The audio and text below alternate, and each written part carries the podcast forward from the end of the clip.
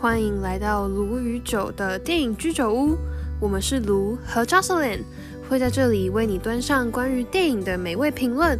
每一集都是一场关于电影的盛宴。Hello，大家，这是我们的第三集。那不知道前面两集的爱情电影啊，大家听起来觉得怎么样？我觉得我们两个聊起来蛮开心的，而且都是两个比较快乐、比较正向的电影，看完是就觉得很温暖的那种电影。好，那今天的话，我们要来聊哪一部电影？今天我们要来聊的是二零一七年上映的《东方快车谋杀案》，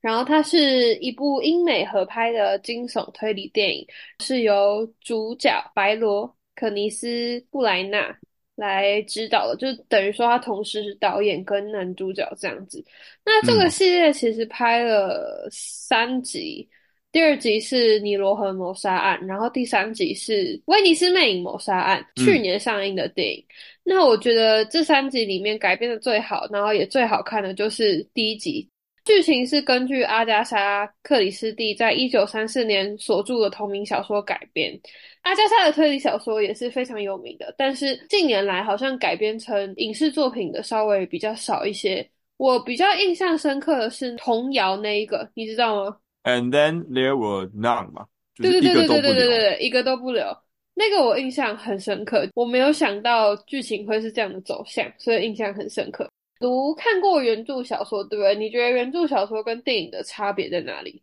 你说《东方快车谋杀案》吗？对，没错，我觉得电影的话，因为它的剧情相对来说比较紧凑一点，虽然这部电影也有两个小时，但是我觉得它的那个剧情的编排比较没有办法让我们的观众一直去猜测说到底哪一个是凶手。哦，就我们先先不要暴雷好了，嗯因为虽然说我觉得它的剧情很非常让人惊艳哦，就是我在看小说就这样子觉得。我在看小说的时候，其实我一直有被剧情引导的说，我们想要去指向哪一个凶手。就我那时候其实很确信，我知道就是谁了。大家看整部小说的时候，你会一直在去猜测说，到底现在找到什么新的证据？那这个证据导向是谁？那你会有自己一个 suspect，你会觉得这个哪一个是最大的嫌疑犯这样。嗯，但是我觉得我在看电影的时候，我就一直跟着白罗，就是那个主角，一直跟着那个侦探，一直在调查，我就不会觉得说我好像会被一直引导成说就是要是哪一个是凶手的那种感觉，因为它的剧情节奏太快了。所以我就好像就是一个旁观者，没有那种带入的，我也是在寻找凶手的感觉。嗯，我懂。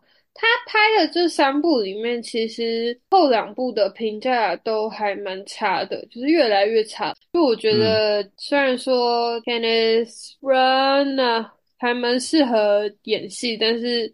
当导演真的是当然不怎么样。好，我们先简单蕊一下剧情好了。剧情一开始呢，就是比利时的名侦探白罗在以色列的耶路撒冷的哭墙旁边侦破了一个教堂的文物窃盗案，然后抓获了凶手，帮他的个性跟他的办案手法做一个铺垫，让观众知道说他是什么样个性的人，跟他是用什么方式来破案的。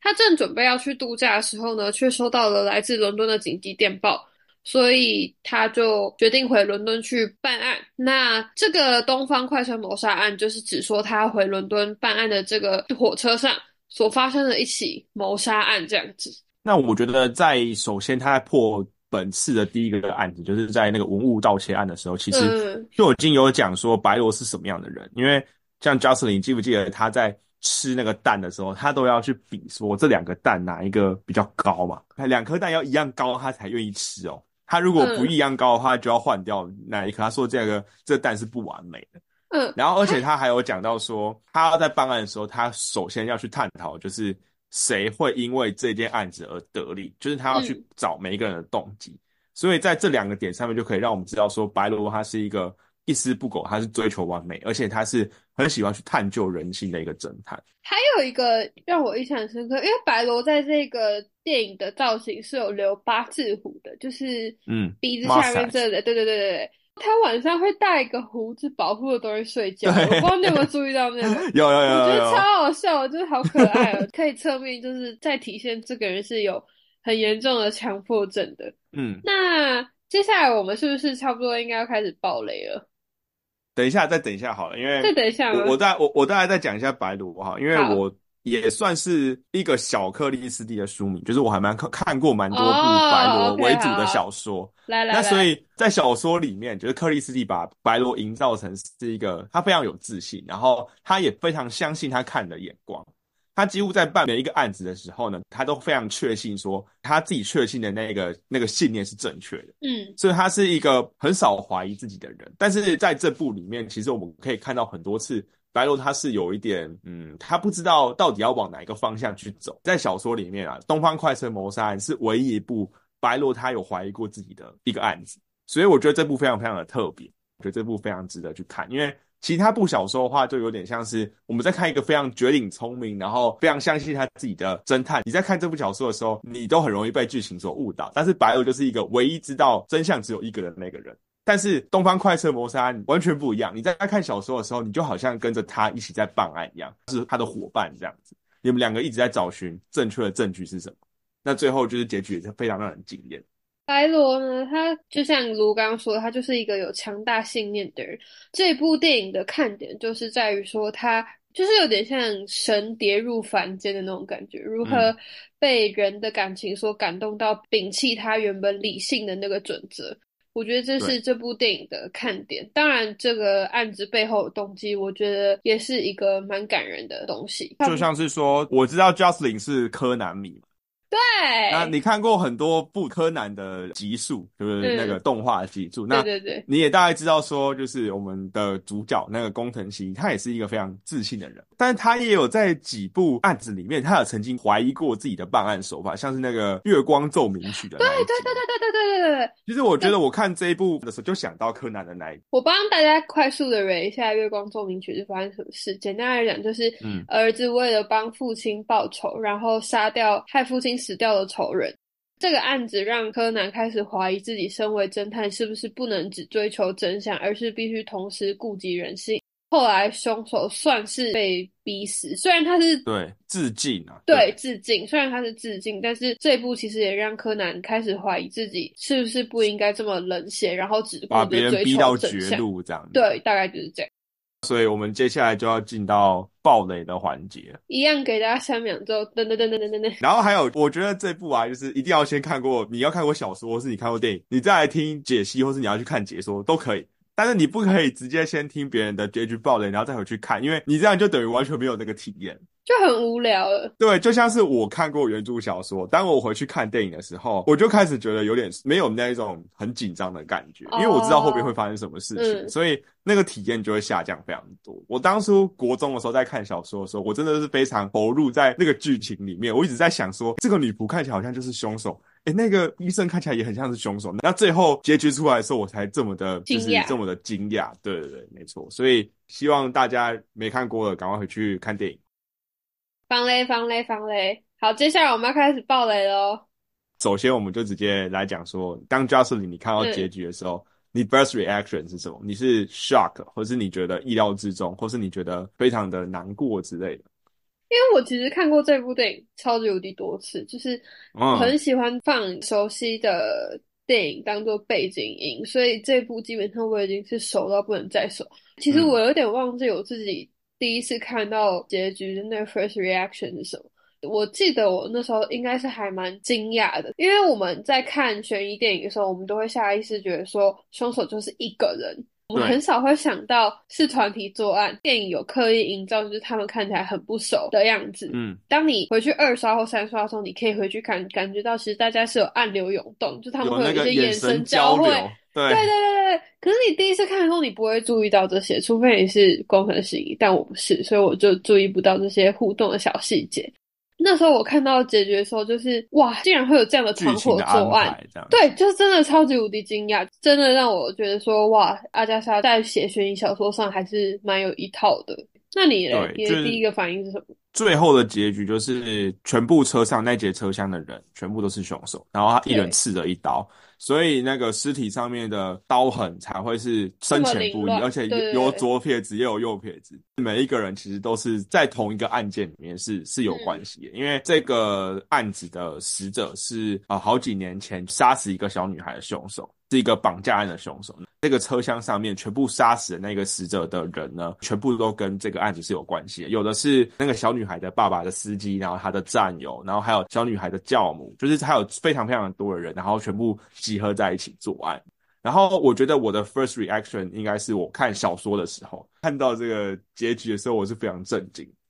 所以我没有想到说最后的结局是，竟然每一个人都有嫌疑，因为当初我在看小说的时候，我知道说每一个看起来都很怀疑，就是都都有。疑点，但是因为我从以前在看什么柯南啊，还是看什么福尔摩斯，它里面都会有几个误导的选项，然后通常他都会把你误导到一个错误的人上面，最后他才跟你说，哦，其实不是这个，其实是另外一个。就后来发现，原来全部的疑点都是真的，就是原来全部人都是都是凶手。然后我那时候就觉得非常的震惊。刚刚如果讲到，就是车上的人全部都是跟这个绑架案的死者小女孩是有关的。我想补充一下，这个案子后续发生什么事情。这个小女孩的妈妈因为没有办法接受女儿被绑架后杀掉的打击，所以早产去世的。就是她原本是怀孕的状态，然后她爸爸也因为没办法接受妻女双亡的打击，所以选择开枪自尽。所以他们才会这么愤怒的原因，是因为。这个家庭原本是很幸福的，但是所有人都因为接受不了这样的打击而过世。我们也可以看到这个案子对于他们身边的人影响有多大。女孩的外婆就是太太的妈妈，她原本是一个很有名的演员。我们在电影中也可以听到其他人对她的评价是：哦，她原本可可能可以名留青史，有一番很大的作为，但是因为这件事打击太大，导致她足不出户。原本是小女孩家的女仆的这个角色呢，因为也是很自责自己没有保护好那个小女孩，让她被掳走，所以后来变成了拳击手。还有一个是女孩的妈妈的妹妹，就是女孩的阿姨，也是因为这样精神受到很严重的打击，晚上都没有办法睡觉，她只能在白天的时候醒着，因为晚上会让她觉得很害怕。就是等于是说，这一个凶手其实他不只是毁了这个家庭，他其实等于说间接毁了很多人原本平静的生活。我觉得他造成的破坏远比一个生命的逝去来的大很多。刚才。Jocelyn 有讲到嘛，就是这个案子就是后来没有被侦破嘛，因为凶手不见了，因为当初那个实际上的真凶跑掉了，所以当初的那个检察官还有那时候警察就怀疑是那个小女孩家 Daisy 那个被杀的小女孩是 Daisy，那 Daisy 她的家里其中一个女，然后她就那个时候叫 Susan，她说那个那个 Susan 的那个女仆呢就被怀疑是凶手，然后就一直被检察官一直审问，一直逼问，然后后来那个 Susan 就死了嘛。因为那个苏珊死了之后，他苏珊的哥哥还有他当时的爱人，就也因为这样子打击非常的大，所以也就是被号召到这个东方快车上面，变成了其中一个凶手。这样，在车厢上面的这些凶手，都是因为这个 Armstrong 这个家庭被这个凶手给破坏，所以他们全部都想要来报复。他知道说，如果他们不采取行动的话，正义是没有办法得到伸张。其实这个就是所谓的私刑。嗯，会让我想到这样这个词汇。以我的角度，我觉得我是能共情他们的愤怒跟痛苦的。他们不可能用正当的手段去让这个人得到惩罚，那只好由我来扮演这个刽子手。全部的人也都愿意担下这样子的责任跟风险。就是，毕竟如果这件事情真的被传出去的话，他们所有人一定都会坐牢的。但是，他们都愿意担下责这样的责任跟风险，就是因为。他们爱这个家庭，他们爱这三个人，对他们的遭遇感到非常的悲痛跟愤怒，所以才会衍生出后面的行为。而且我觉得这部电影最后面有一个情节让我有点被感动到，就是刚才有讲到说，Daisy 的外婆，她是组织这一切的首脑啊，就是她是组织所有人来号召这次的行动。白罗他探查出真相之后，他就有跟所有的凶手讲。他说：“我不可能说谎，所以你们如果要全身而退的话，你你们只有一个方法，就是把我给杀了。”然后他就把他的手枪放到那个桌子上面。小女孩外婆，他就拿起那个手枪说：“请你告诉官方，是我我一个人做的，因为我已经 I have nothing to lose，就全部其他人都有办法重生，但是我已经没有办法了。”所以他就拿起那个手枪，大家都以为他要把白罗杀掉的时候，他只是想要开枪自杀，他就想要把他的这个所有的责任都担在自己身上。电影里面还有一对情侣嘛，就是那个医生跟那个一个叫 Mary，这两个人就是他们是后来相爱的。然后那个医生也愿意为了他的爱人，然后担下这次的责任。我觉得这些凶手为什么可以让人得到，会让人想要去同情他们，想要去共情他们，是因为他们其实都有为了别人，然后想要自己担下这个责任的那个决心，而不是说每一个人好像都想要就是逃避责任。虽然说这是一起谋杀案，可是到最后反而是让我看到人性好的那一面，愿意为所爱然后负起责任跟担起后果的那一面，我觉得还蛮感动。他们也是因为觉得说杀掉这个恶人，杀掉这个罪人，可以去拯救很多其他的人。他们其实都是抱着这个心态去犯下这起谋杀案的。他们不是只是为了说，他们只是想要复仇而已。我觉得这里面最让人觉得同情的，就是刚才讲到那个 Daisy 的阿姨，因为她我觉得她是完全是因为这件事情而非常的恐慌，然后她就没有办法过好好的生活。那其实很多人也是为了她，然后才犯下这起谋杀。因为白罗其实，在结局他是选择包庇他们嘛。他选择跟官方说了一个假的说法，这个被杀掉的人他是可能被黑帮干掉，对对，被黑帮干掉，因为他有在做一些不法的生意。他后来选择讲出这个说法。如果是你，你会包庇他们吗？但是这个前提要是你跟白罗一样是一个非常有自己原则的侦探，或者是说，当别人做了一件踩到你原则底线的事情，但是他是情有可原，你觉得你有办法原谅他们吗？我觉得我没有办法，因为我我会觉得说，他们如果今天采取了这样私刑解决的方式，那未来他们如果遇到另外一件事情，那他们是又采取了这个方式。虽然说就是这起案件看起来好像就是他们把一个恶人干掉了，但是法律存在的意义就是说要去处理这样子的事件啊，而不是说我们自己又有自己每个人都有内心的正义，那我们每个人都用我们内心的正义去处理我们所遇到的所有不公平的事情。每个人都有自己的标准嘛，就会有人觉得说，我我今天把一个坏人杀掉，或是我打了坏人几拳，那这样应该是在实行我的正义嘛？可是其实每一个人心里的正义都是不一样的，我们没有办法去认同所有每一个人的正义都是合理的，所以这才是法律存在的目的。那所以今天假设说，我们今天就是包庇了这几个人，那这十几个人未来他们如果又遇到了另外一件他们觉得不公平的事情，那他们是不是又采取相同的方式？去执行他们心里所谓的正义。那这样后来，如果你把这个规模拉到全世界的人上面的话，那我们这个世界就可能就是暴力来处理所有的案件。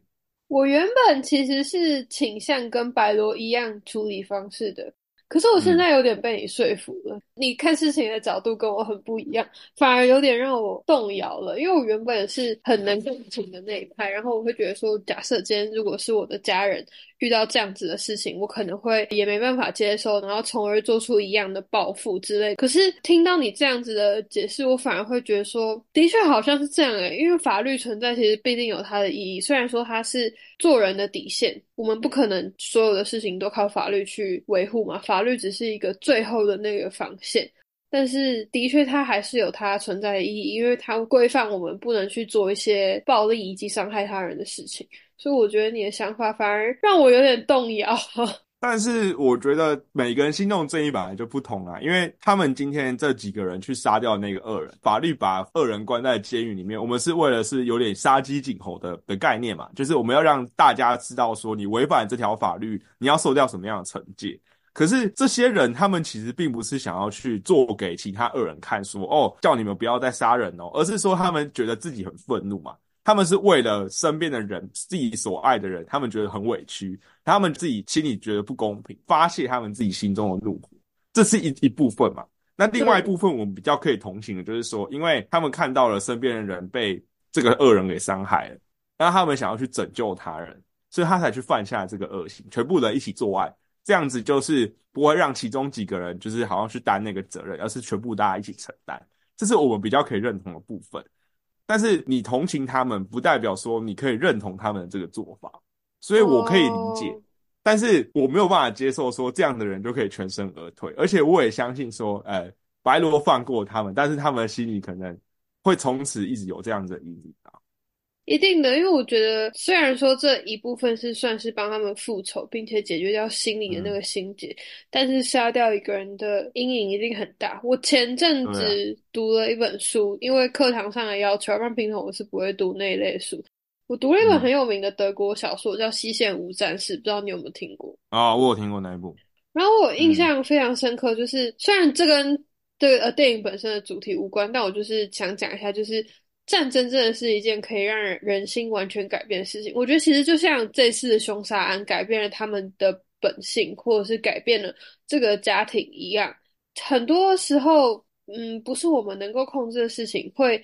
在我们的生活中造成很大的涟漪，你知道吗？就像石头丢进池塘那种扑通，然后就会有很大的水花跟涟漪一样。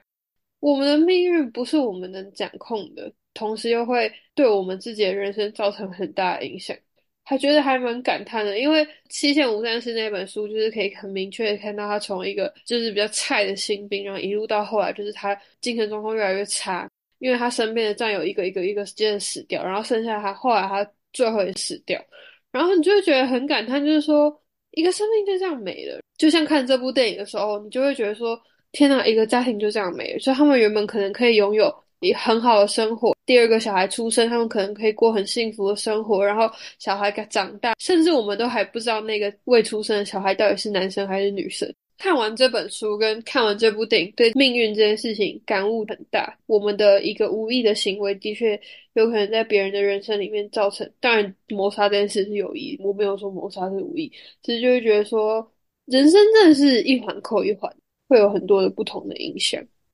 然后补充一下 r o c h e s Johnny Depp 演，哎，很帅哎！我那时候看到就想说，你怎么会请这个人来演这个凶手啊？我还以为他是主角嘞。那他他那个演来演凶手，然后就好啦，被你杀好像也不是不行啦。这部电影的卡斯很大牌，他还有那个 William Duffel，我不知道你有没有看过《汉密尔顿》。哦，没有，我没看过。好，去看，去看。Anyway，反正如果有喜欢音乐剧的听众，就是汉密尔顿的其中一个角色，Leslie Odom Jr. 也有参演这部电影。然后还有 Josh Gad，他是雪宝的配音员诶。我觉得这一部的卡斯还蛮猛。对，而且我觉得它里面的。人物我觉得演的非常好，就是一开始的时候还会让你误导说啊，有一些是种族歧视的人，就是让你觉得说哇，这些人真的是彼此都不认识。他把那那样子的感觉演的很好。虽然说一开始的时候，我就在想说，诶，就是那个医生跟那个 Mary 会不会太明显了呢？在还没上车之前，两个就在对话。我想说，这样不是就有露出破绽了吗？就觉得那也太不小心了吧？哎，我提一个，我提一个 TMI。你知道那个 Book 就是白罗的好朋友，跟那个 Mary 就是家庭教师，他们两个在戏后谈恋爱的，真的？对，他们后来呢？后来有在一起吗？有在一起，但是我不知道现在有没有分手。但是那时候听到这件事，我觉得还蛮惊讶的，就是好像蛮多会假戏真做的。对啊，只是他们两个在戏中其实没什么交流啊，就是他们两个戏份其实没什么。就是不是那种男女主角对手，对对对对，然后也没有也没有就是特别情侣戏，只是没想到后来就发展成情侣，我还蛮惊讶的。证实自己与巴特曼已结婚，巴特曼是谁啊？谁谁跟巴特？哎，真的哎，他们结婚了哎，他们结婚了吗？他们去年结婚了。天哪，这是哎，这不是他们的婚前纪录片，虽然根本没什么交集，但是婚前纪录片。好感动哦！在二零二三年一月，然后他说证实自己已跟 Batman 结婚，好棒哦！恭喜！我我刚才才知道这件事情，我刚才跑去查。我我只我只知道他们交往，但我不知道他们结婚了。恭喜恭喜！哇，又是一个假戏真做的，跟那个小松菜奈一样。哦，不要再提了，哎，那个 我老婆就这样被抢。好，那我最后想要再问 Justin 一个问题啊，就是。以一个喜欢侦探小说还有侦探作品的人来讲，你在看这部电影的时候，你会不会觉得这部电影有那种很多侦探作品的通病？就是我所说的通病，就是有一些侦探作品，他会很想要把呃凶手洗白，他们想要去合理化他的行为，或是说呢，有一些侦探作品，他会在剧情设计上面让观众以为是另外一个嫌疑犯犯的案，那后来就是故意要反转这样，然后让你猜不到结局。可是我觉得这种有时候。这两种东西都会让我们观影体验变得很差。那赵斯林觉得这部《东方快车谋杀案》会不会让你有这样的感觉？我觉得这部没有，但是他的下一部《尼罗河谋杀案》有让我有这样的感觉，不是洗白，但是很刻意的要反转。这系列后来就是一直被人家诟病的最大的点，就是有点太把白罗这个侦探英雄化了。一个侦探能做到的事情，其实并没有那么那么的多，么多或者对，嗯或者是他能够观察到的细节，他能够做到的事情，有点太过神化他的形象。我觉得不排除是因为男主角跟导演是同一个人的这个问题。这我自己是觉得刻意引导这一部分是还好，因为前面我是真的以为他有一个特定的凶手，只是没有办法很确定的看出来到底是谁，是哪一个这样子？对，因为他嗯给的线索很零散，就是碎很嗯碎，你没有办法很明确的感觉出来说他到底真的怀疑的那几个嫌疑犯里面到底谁是真的。最后的反转，我觉得不会到牵强，也不会嗯。让我觉得说很刻意要洗白凶手，因为我会觉得这样子的计划跟背后的动机，我觉得完全是可以理解，就是为家人复仇，为嗯，然后大家为了复仇，对，然后为了一起分担风险，所以大家都要去砍一刀的这个行为，就是他们的逻行为逻辑，我觉得是可以理解的。但是不排除是原剧本阿加莎就已经写得很好，我觉得这个部分导演团队他们